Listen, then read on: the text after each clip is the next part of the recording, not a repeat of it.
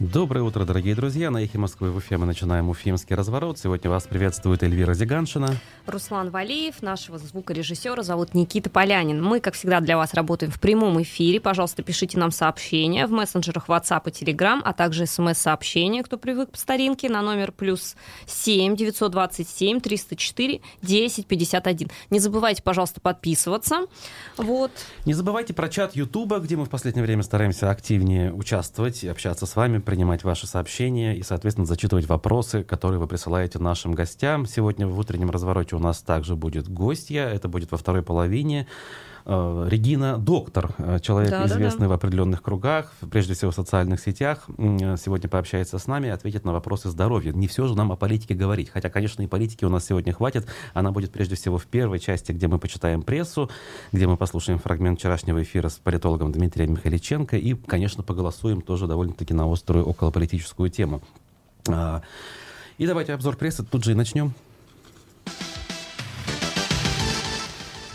Сервисы Яндекса это, конечно, не пресса, но это важная информация для всех горожан, которые с утра едут на работу или по делам. 6 баллов пробки в Уфе. На южном въезде в районе развязки ситуация сложна именно со стороны Демы и Меги. Есть два ДТП, судя по э, картам Яндекса, и поэтому красная линия начинается вот практически от Меги, поэтому те, кто оттуда едут, будьте внимательны. С других сторон, более-менее ситуация нормальна, и если верить тому, что говорит мэрия, и верить э, кадрам с камеры Уфанета, в принципе, старый путепровод уже полностью разобран, э, причем досрочно, хотя обещали в течение пяти дней, пяти ночей, точнее, это делать.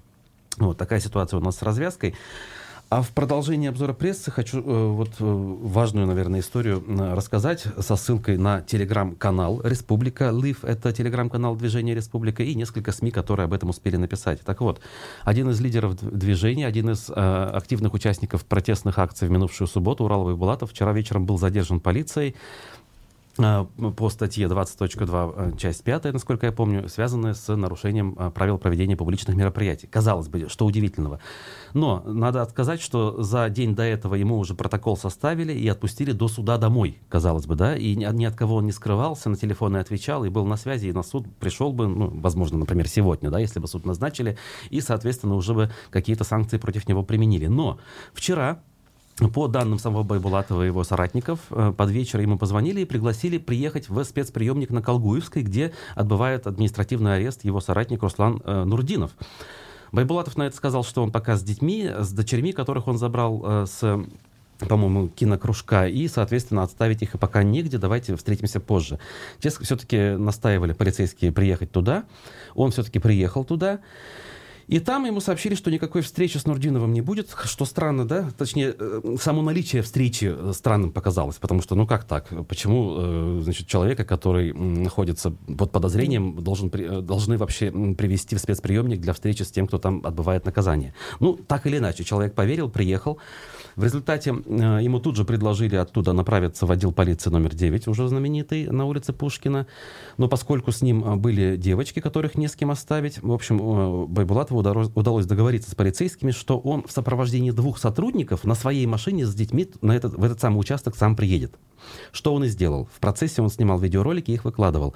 В результате он был вынужден зайти в отдел полиции, и вот по данным очевидцев, более часа его дети находились в автомобиле на улице, без Одни. присмотра практически. Одни. Хотя он предлагал подождать все-таки того, когда приедет э, его жена и их мать, соответственно, передать детей спокойно под присмотр там, надежных людей, э, или как минимум друзей, да, если уж на то пошло, и уже потом э, производить с ним процессуальные действия.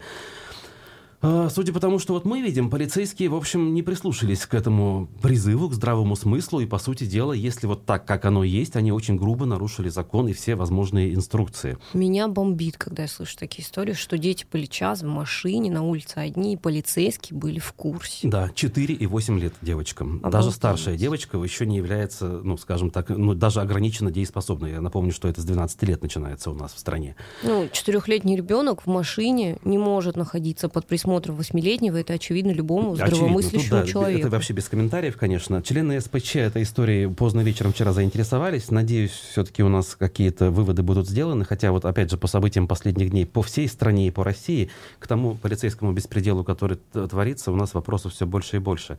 То, опять же, да, вот напомню, кто, если не забыл, вот э, момент задержания меня во время этой публичной акции, да, бог с ним. Вот если сравнить с тем, что произошло вчера с Байбулатовым, конечно, мой кейс совершенно э, глупости и ерунда, о котором можно забыть. Но, опять же, если в сухом остатке смотреть, это нарушение инструкции на каждом шагу.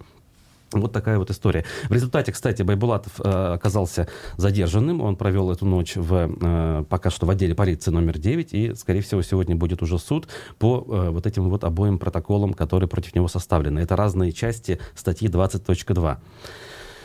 Вот так вот, друзья. Поэтому следите за новостями в телеграм-канале «Эхо Москвы» в Уфе. Прежде всего, эти новости наиболее оперативно появляются. А мы продолжим читать прессу. В Башкирии разрешили концерты на открытом воздухе и увеличили процент заполняемости залов, пишет нам Башинформ. И, значит, а, на заседании регионального оперативного штаба по борьбе с новой инфекцией принято решение о возвращении концертов на открытом воздухе и увеличении заполняемости залов. По данным информационного источника, в ближайшее время в Уфе в связи с послаблениями пройдет бесплатный концерт, концерт Элвина Грея.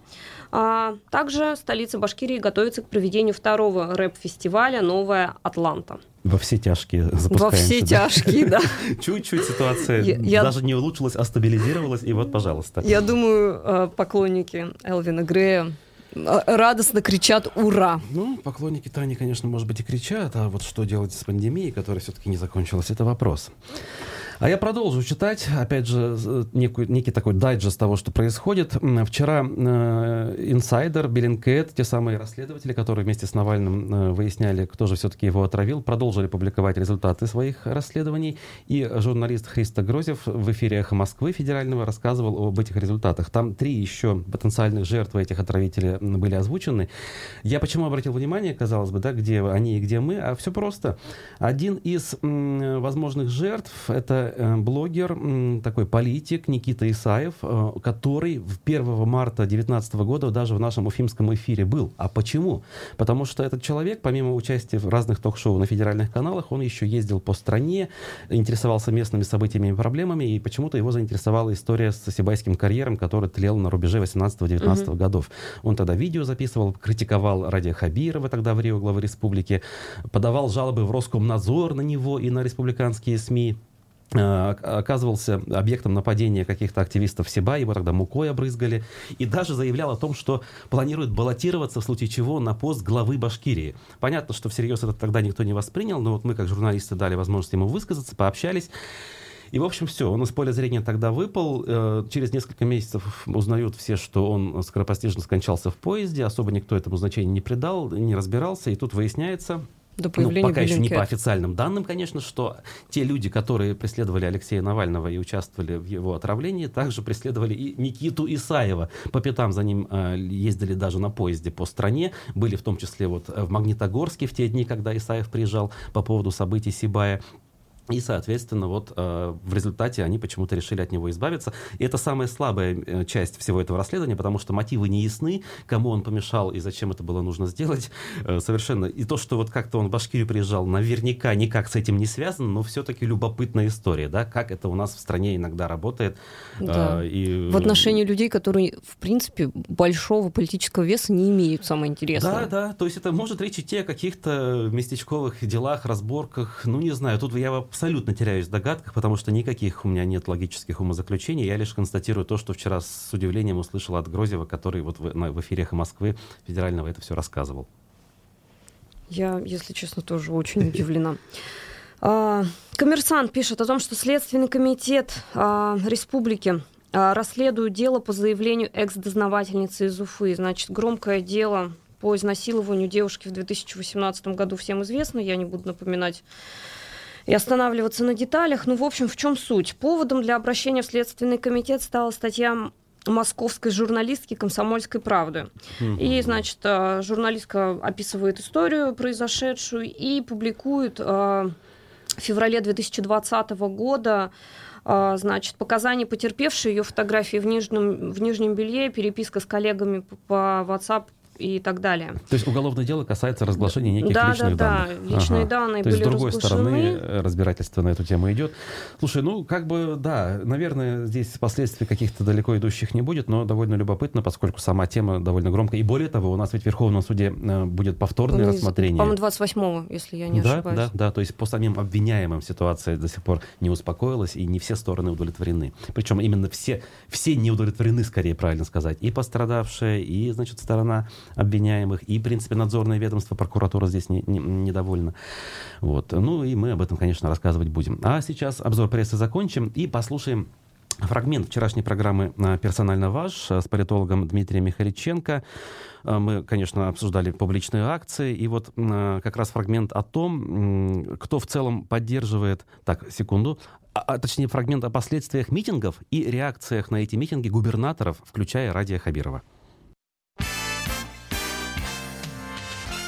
Хабиров, в отличие от многих губернаторов, подавляющее большинство губернаторов промолчали. Прокомментировал Гладков, Белгородская область, которому надо избираться, который заигрывает с электоратом. Прокомментировал Хабиров до акции протеста комментировали Собянин и Воробьев, Москва и Московская область. Все, остальные молчат. Кто-то там еще сказал, что вот проблемы нужно решать и так далее. Хабиров в этом плане, нужно понимать его бэкграунд. Он занимался еще болотный, то есть он в этом плане фору даст нынешним кураторам внутренней политики. Он в этом очень хорошо разбирается. И сейчас запросы идут на то, что он востребован, его опыт противодействия протестам востребован. Это не значит, что он куда-то уйдет, я бы не стал говорить о том, что большое количество вышедших на протест – это удар по Хабирову перехват повестки, вы сказали. В моменте, я вот изнутри наблюдал, действительно, в отсутствии активистов штаба Навального, инициативу переняли активисты движения «Республика». Но разве это системно меняет ситуацию? Это просто в моменте люди, в общем, стали выкрикивать лозунги и произносить речи. Но ведь в целом-то люди, которые на улице находились, это люди, которые пришли по призыву Навального и его сторонников. Ведь концептуальная э, ситуация не изменилась? Нет, это не факт, потому что протесты – это винегрет. Вы понимаете, если один человек выходит или одно движение выходит на акцию протеста, протеста, их легко силовики подавят. Легко. Ресурсы силовиков тоже ограничены. Всю страну они покрывать не могут. И вот этот вот э, месседж Навального там в связи с расследованием, он дал повод для активизации всех э, недовольных. И это совершенно разномастная группа. Приведу примеры. Пожалуйста, Иркутская область, экс-губернатор Левченко, который был очень популярен и который с КПРФ имеет проблемы, потому что он регионалист и патриот, в общем-то, в своей области. Он как сделал? Он сказал, что мы должны иметь право высказываться, выступать, в том числе и протестно, но я не поддерживаю Навального. И в Иркутской области в основном выходили за него. Это не состоявшийся фургал. То есть Фургала жестко убрали, а с ним договорились. Но он был очень популярен. Поэтому тут анализировать вот эту вот протестную платформу, ее нужно очень многослойно. Перехват повестки в республике очевиден. Другое дело, что если будут условия, то, возможно, там и сторонники Навального там придут и так далее. Но характерное заявление, в общем-то, Урала бы было этого, что мы не навальнисты, да, не навальнята или не сторонники Навального, он сказал. Поэтому здесь это очень важно. В таких ситуациях принято все-таки рассуждать, а насколько этот перехват э, спонтанен, естественен или организован?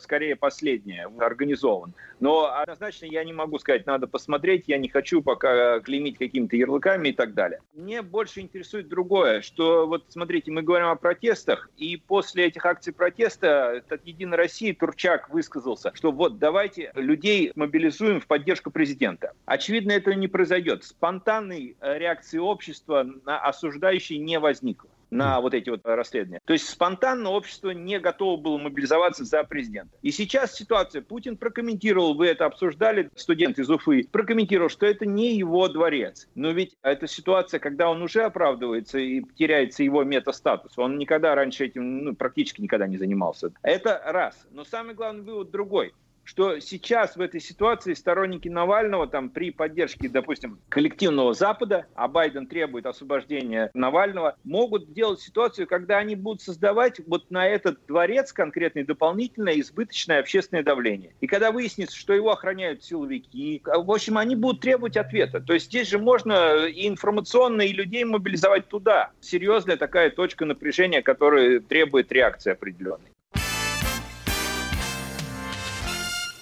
Доктор философских наук, политолог Дмитрий Михаличенко был вчера в гостях. Полная версия эфира у нас в Ютубе, в Инстаграме, в Телеграм-канале и на сайте, конечно же, есть. А, скажу, что сегодня в гостем а, персонально ваш после 15 часов будет политолог Арсен Шаяхметов. Присоединяйтесь к эфиру, присылайте вопросы. Продолжим обсуждать текущую общественно-политическую повестку. Тем более, что события у нас действительно кипят и бьют ключом, как говорится. Да? А сейчас э, резюмируем вот вышесказанное, вышеуслышанное от Михаличенко и проголосуем, друзья, друзья, вот каким образом.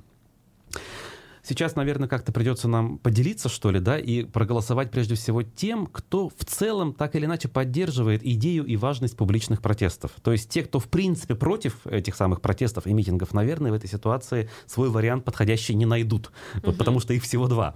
Так вот, для тех, кто в целом поддерживает, вот вы, анализируя картинку, э, услышав реакцию Радия Хабирова, нашего главы республики, до мероприятий в пятницу и после мероприятий в понедельник на оперативке, вот как вы это оцениваете?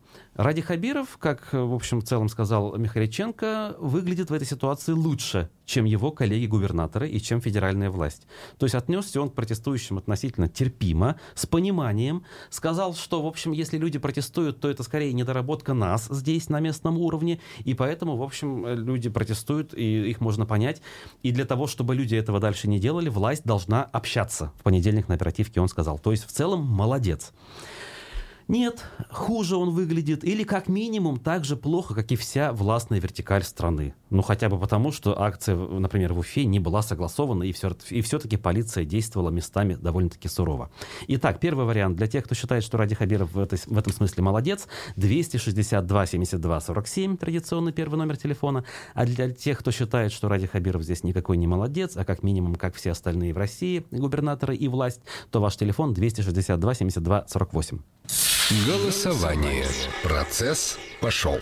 Я думаю, оптимистов, если бы согласовали митинг, было бы все-таки больше. Ну, конечно, да, наверное, тут я бы безоговорочно тоже говорил бы, что вот прямо однозначно за первый вариант надо голосовать. И, наверное, мы бы даже такое голосование не ставили бы, если бы вот такая ситуация была. Но так или иначе, митинги наши в минувшую субботу не были согласованы, было большое количество полиции, были задержанные. Э, да, не было каких-то жестоких моментов избиений, как там в Питере в еще где-то, в Москве той же, во Владивостоке. Было. Вот, но есть э, в день митинга 90 задержанных, большинство из них отпустили, есть в конце концов, протоколы и аресты уже в отношении тех, кто обвиняется в организации этих мероприятий. Например, Федор Терен, юрист штаба Навального, уже отсидел свой срок небольшой, вышел. Лилия Чанышева сегодня ожидается. Урал э, Байбулатов сейчас задержан и, скорее всего, будет также арестован на какое-то количество дней. Руслан Нурдинов также находится под арестом. Это вот как минимум, кого мы тут же вспоминаем.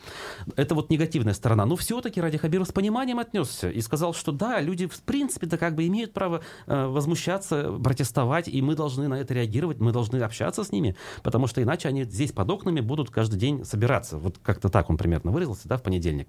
И если вот вы считаете, что глава республики Ради Хабиров абсолютно в этом смысле молодец, 262 72 47 если вы все-таки вот в этих словах видите лишь, а, ну, в общем, лукавство, как минимум, да, а, и не верите этим словам, а считаете, что по большому-то счету он ведет ту же политику, что и вся федеральная а, власть, вся вертикаль российская, то ваш телефон 262 72 48. Очень любопытно у нас идет голосование, практически э, нос в нос сейчас голоса распределяются, поэтому, друзья, выбирающие тот или иной вариант, поднажмите, кто еще этого не сделал, и пришлите, точнее, не пришлите, проголосуйте по одному из номеров, тем более, что голосование голосование у нас традиционно анонимное.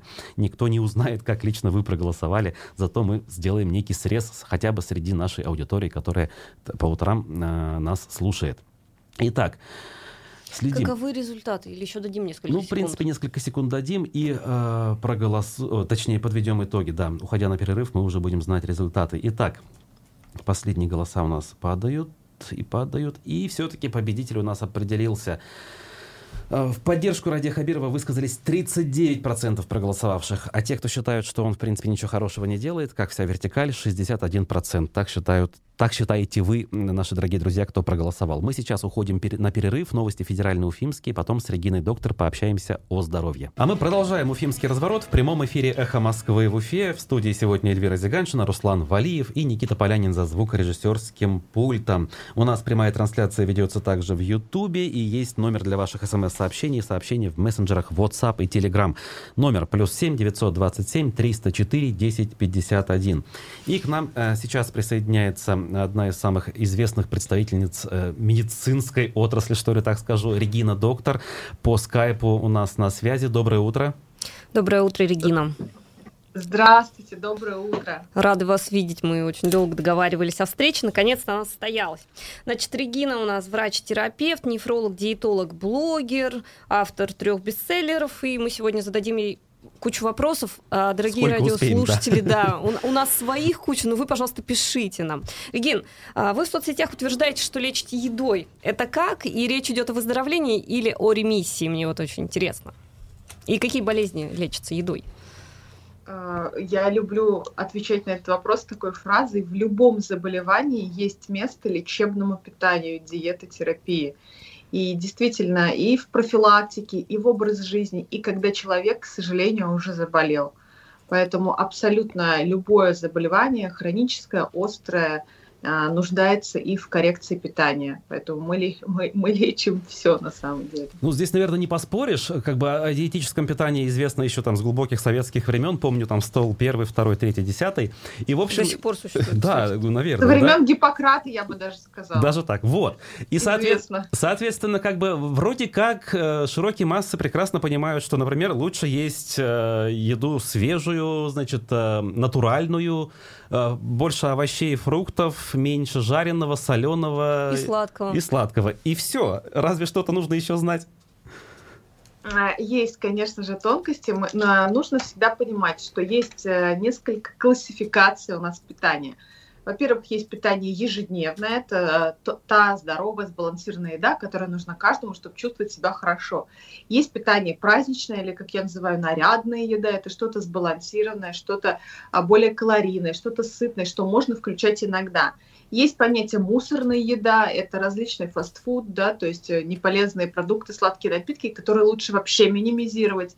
Это вот такая общая классификация. И есть понятие просто сбалансированное питание здоровое, и есть понятие лечебное питание. Вот это не нужно путать.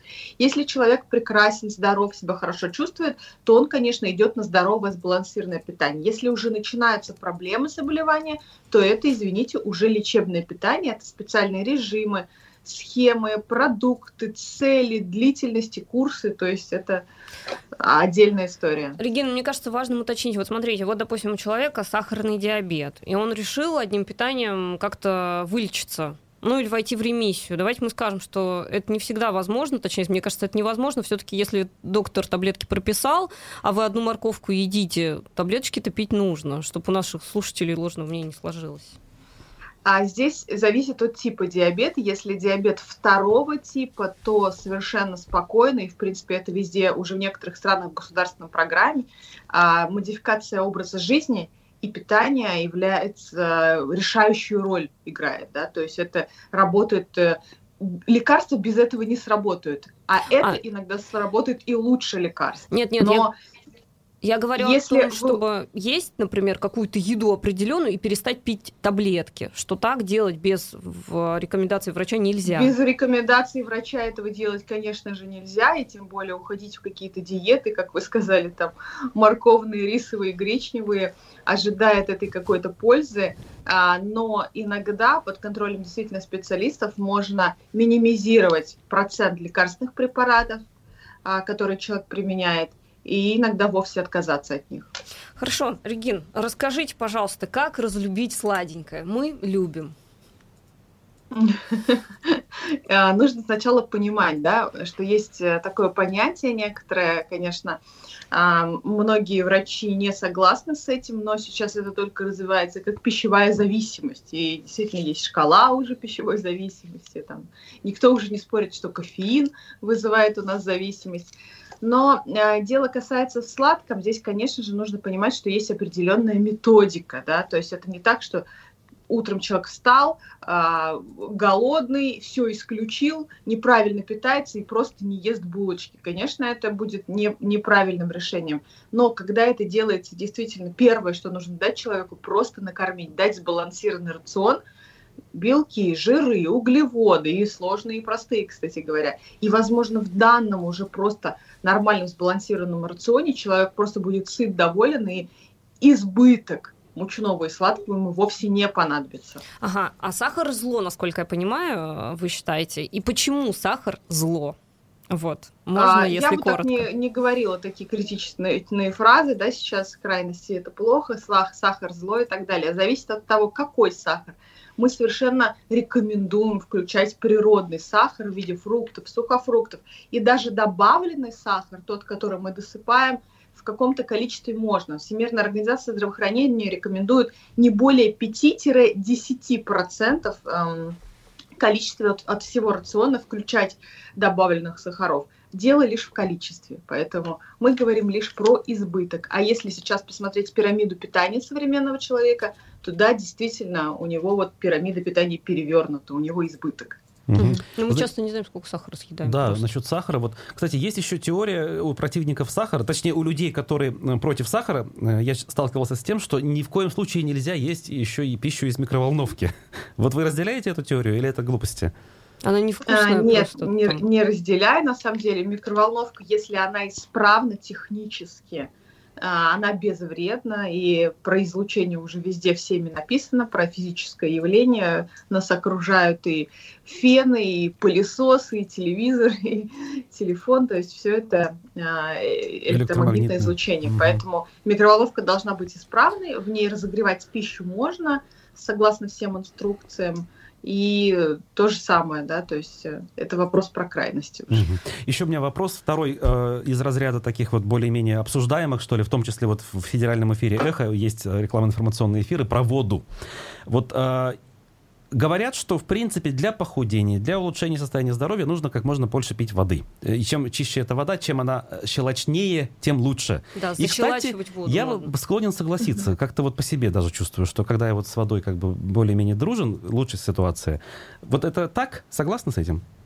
А, да, опять-таки и так, и не так. Значит, воду пить а, можно, нужно, и это я уже как нефролог рекомендую, э, врач, который занимается здоровьем почек. А, качественную воду, чистую воду, действительно это важно, да, чтобы микровный состав был, микроэлементный состав был насыщенный, это правильно. Но по поводу защелачивания, к сожалению, это не такая простая система, как э, попил ты воду с лимоном, и вдруг все стало хорошо в организме. Вот э, щелочное равновесие поддерживает буферные системы крови. И если они нормальные у человека, хорошо работают, то у него этот процесс будет происходить при любом раскладе, да, то есть употребляя даже совершенно разные продукты. И здесь то есть невозможно автоматически что-нибудь защелачить, да, то есть это постоянное состояние крови, и сдвиг pH даже немножечко меняет, критично меняет состояние человека. То есть это вот анестезиологи, реаниматологи объяснят, о чем, о чем речь лучше, да, здесь.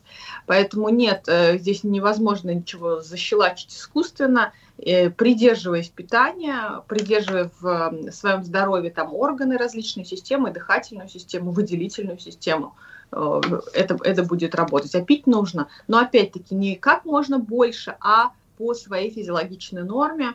Э, самое простое правило, которое многие знают, это 30 мл умножить на свой вес. Вот. А, при некоторых состояниях, а, при некоторых заболеваниях может воду увеличить, и при некоторых, например, уменьшить. Там, в поздних сроках беременности мы не рекомендуем там, пить более там, литра-полтора воды. Ну, то есть везде свои особенности. Регин, а если вот э, взять мнение современной науки доказательной, да, э, медицины я имею в виду, от чего все-таки зависит то, как выглядит человек, вот если разделить там по процентам? Почему одни едят много и остаются худыми, это ведьмы uh-huh. всякие такие, а другие, наоборот, едят совсем ничего и все-таки вес теряют с трудом или не теряют совсем? От чего это зависит? Кто виноват? на самом деле природа, природа виновата или наоборот. А здесь э, э, говорится о двух генетических типах метаболизма, которые сформировались давным-давным-давно, когда формировался образ жизни людей. Там, люди, которые э, кочевали, много тратили да, энергии, естественно, у них был расход больше и приход больше, поэтому эти люди сейчас, в современном, когда не нужно никуда бежать, не нужно кочевать, они набирают вес, да, люди, которые жили в более э, регионах, там, северных, естественно, сложился тип метаболизма такой, который расход на обогрев тела, и они, в принципе, си сидя могут э, в современном ритме жизни оставаться в здоровом весе. А, плюс усвоение углеводов. У нас есть такое понятие, организм, все, что поступает, да, наши углеводы, вот сахара те же самые, они э, подвергаются метаболизму. И у некоторых людей это действительно метаболизм быстрый, правильный, и это женщины, которые на ночь едят тортик, да, и все в порядке с весом. Да. Вот. А другие съедят дольку шоколада и плюс 2 килограмма на утро. Это, конечно, зависит еще генетически от э, вот этих э, инсулиновых систем и э, систем усвоения простых углеводов. Глюкозы. А вот можно каким-то образом человек может повлиять на свой метаболизм? Вот, допустим, ну вот он родился в семье полных людей или людей, склонных mm-hmm. к полноте, да, то есть метаболизм, он замедленный, а человек, собственно, хочет выглядеть хорошо, как ему этот метаболизм запустить, ускорить? Ну, э, поменять кардинально свой организм вот так вот невозможно, прям кардинально поменять, так как это природой заложено, но такому человеку а, такой человек может сам поменять свой мир, свое питание, свои привычки, свой образ жизни – и он не допустит риски заболеваний. Вот, например, сейчас даже есть анализы генетические, которые а, могут показать риск на развитие диабета, например. И если человек это знает, что у него высокий риск диабета, он будет заниматься спортом, он будет лучше придерживаться питания. Для него это будет как дополнительной мотивацией такой. Вот э, в его э, осознанности поменять можно. Ну, мне кажется, вот эти знания еще с, обратной стороны работают, они дают некую тревожность, и сейчас очень модно самим себе и там а, выписывать всякие БАДы, витамины и бесконтрольно их принимать. Вы вообще как к БАДам? Ну, с витаминами это все-таки часто лекарственные средства, там про них все понятно, да. а вот к БАДам вы как относитесь? Я, если есть э, показания, я всегда выберу действительно лекарственный препарат. И это не говорит о том, что что-то натуральное, что-то не натуральное, да? а, потому что у этого препарата есть эффективность, есть безопасность, есть клинические исследования, то есть это проверено. И некоторые люди говорят, ой, мы таблетки пить не будем, там вон какая инструкция длинная, да, вот чем длиннее инструкция, радуйтесь, тем лучше это, чем лучше изучен препарат, и можно при разных состояниях откорректировать под контролем это все, это хорошо, это хорошо, очень дорого, как правило, но работает. А в случаях БАДов, к сожалению, это не всегда даже прошедшие малейшие испытания препараты. Ну и плюс э, жесткий маркетинг на эту тему здесь тоже нельзя этого исключать. Ах, кстати, а, стоят они тоже недешево совсем. Я категорически против, да. Да, это, Я конечно... категорически против назначения, когда люди сами читают списки эти угу. от всего то есть это... Вопросов непосредственно здоровья, понятно, миллион. Нам ни одного там, десятка, точнее, эфира не хватит. Хотелось бы, знаете, вот э, на чем остановиться, Регина? На феномене вашей популярности и на феномене востребованности, скажем так, э, вот этой услуги, что ли, вот этого предложения. Опять же, возвращаясь к тому, что я сказал. Казалось бы, э, давно все книжки написаны, еще советских времен, все понятно и известно чего такого нового люди хотят получить, э, э, и в итоге в результате они так интересуются вот тем, что вы предлагаете. Это секрет, э, я не знаю, качественного маркетинга или все-таки в людях заложено что-то такое, вот, я не знаю, чего им до сих пор не хватало? Волшебную а таблетку а здесь... хотят они в виде Регины. Здесь на самом деле первый момент люди хотят поддержку люди хотят э, сопровождения. Внимание когда, люди хотят на самом деле, да, чтобы их услышали и поговорили по душам сталкивается с этой проблемой, и если вы ко мне пришли на прием, я вам сказала, вот нужно вот это есть, вот так вот нужно питаться, и вы ушли, до свидания, закрыли дверь, и один где-то э, с этим э, пытаетесь бороться, то я за то, чтобы человека сопроводить, каждый день его вести, каждый день э, давать обратную связь, менять, заменять, вот такое вот именно сопровождение. Ну и во-вторых, э, это персонализированный подход, то есть когда э, человек, э, ну то есть я имею возможность рассмотреть случай человека, случай пациента со стороны именно времени, погрузившись в его ситуацию. Да, есть стандарты, есть клинические рекомендации, а вот именно для тебя, с учетом твоих анализов, твоего образа жизни, твоей, твоей истории заболеваний, вот как для тебя нужно это, да? Э, вот это самое ценное, наверное, это и есть медицина будущего, такая персонализированная научная, но персонализированная медицина. Вот я процитирую, что нам пишут в YouTube-чате. Ирина пишет, зато хороший маркетолог, ну, видимо, в ответ кому-то на чью-то реплику. И еще пишут нам, что в людях заложена лень, чтобы им разжевали. Вот вы согласны с этими двумя утверждениями? А, лень, а, на самом деле, это качество, которое присуще каждому человеку, и мы учимся в университете, мы учимся в школе, и нам дают знания, там, химию. Кто-то понятно объясняет, кто-то непонятно объясняет. Ребенок любит этот предмет или ребенок не любит этот предмет. Здесь также, да, э, у человека шок, у него голова пухнет от всей информации, и кому-то нужно а, рассказать, кому-то нужно показать человеку, да, то есть понятным языком, и а, не будем забывать, что то, что я делаю, это, в принципе, основная и обязанность врача. Санитарно-просветительская работа это называется. И... Смотрите, э, хотел бы вот... Понятно, что у нас сейчас реалии в мире и в стране другие. У нас коронавирус все еще как бы не ушел. Вот весь этот год, э, как изменилась э, обстановка, скажем, вокруг вас, среди ваших клиентов? Стало ли их больше? Или они, наоборот, стали меньше интересоваться этой тематикой, поскольку есть более насущные проблемы, как бы ковидом не заболеть? Да, у нас паци пациенты, у нас пациенты. А, действительно, в этом году это прям скачок произошел, и люди, многие люди начали питание, начали э, следить за здоровьем именно в этом году. Э, люди с сахарным диабетом, с ожирением. Мир нам показал риски, связанные с коронавирусной инфекцией при таких хронических болезнях. Поэтому многие именно пришли в этом году в сферу питания, образа жизни Э, действительно пациентов э, стало больше гораздо, и это радует, потому что люди наконец понимают, что это действительно влияет, этим нужно заниматься, этим можно снизить риски заболеваний, да, можно корректировать болезни, заниматься угу. профилактикой, и это здорово. А ваши пациенты это преимущественно городские жители или все-таки есть жители, в том числе, например, сельской местности? Мы работаем вообще по всему миру, поэтому наши пациенты это и жители и сельской местности, и городские, и совершенно разных стран, народов и так далее. Понятно, и на нескольких языках. У меня вопрос. Вот я слушаю вас, вы прекрасный доктор, вы разжевываете все, но вы работаете, скажем так, за очень не маленькие деньги, да, если взять э, там среднюю если заработную ну плату ну, да. Да, угу. по нашей стране. То есть далеко не все могут э, к вам обратиться. Как вы вообще оцениваете состояние государственной медицины? Я сейчас даже не беру э, вот эту эпоху пандемии, мы ее как будто бы откладываем в сторону, качество образования будущих врачей, методы лечения и вот эти вот использование недоказа... недоказанных там препаратов при лечении. Да. Как-то вы как-то связаны с государственной медициной? Можете дать оценку тому, что в ней происходит сейчас? Ну, я в ней работаю вообще-то.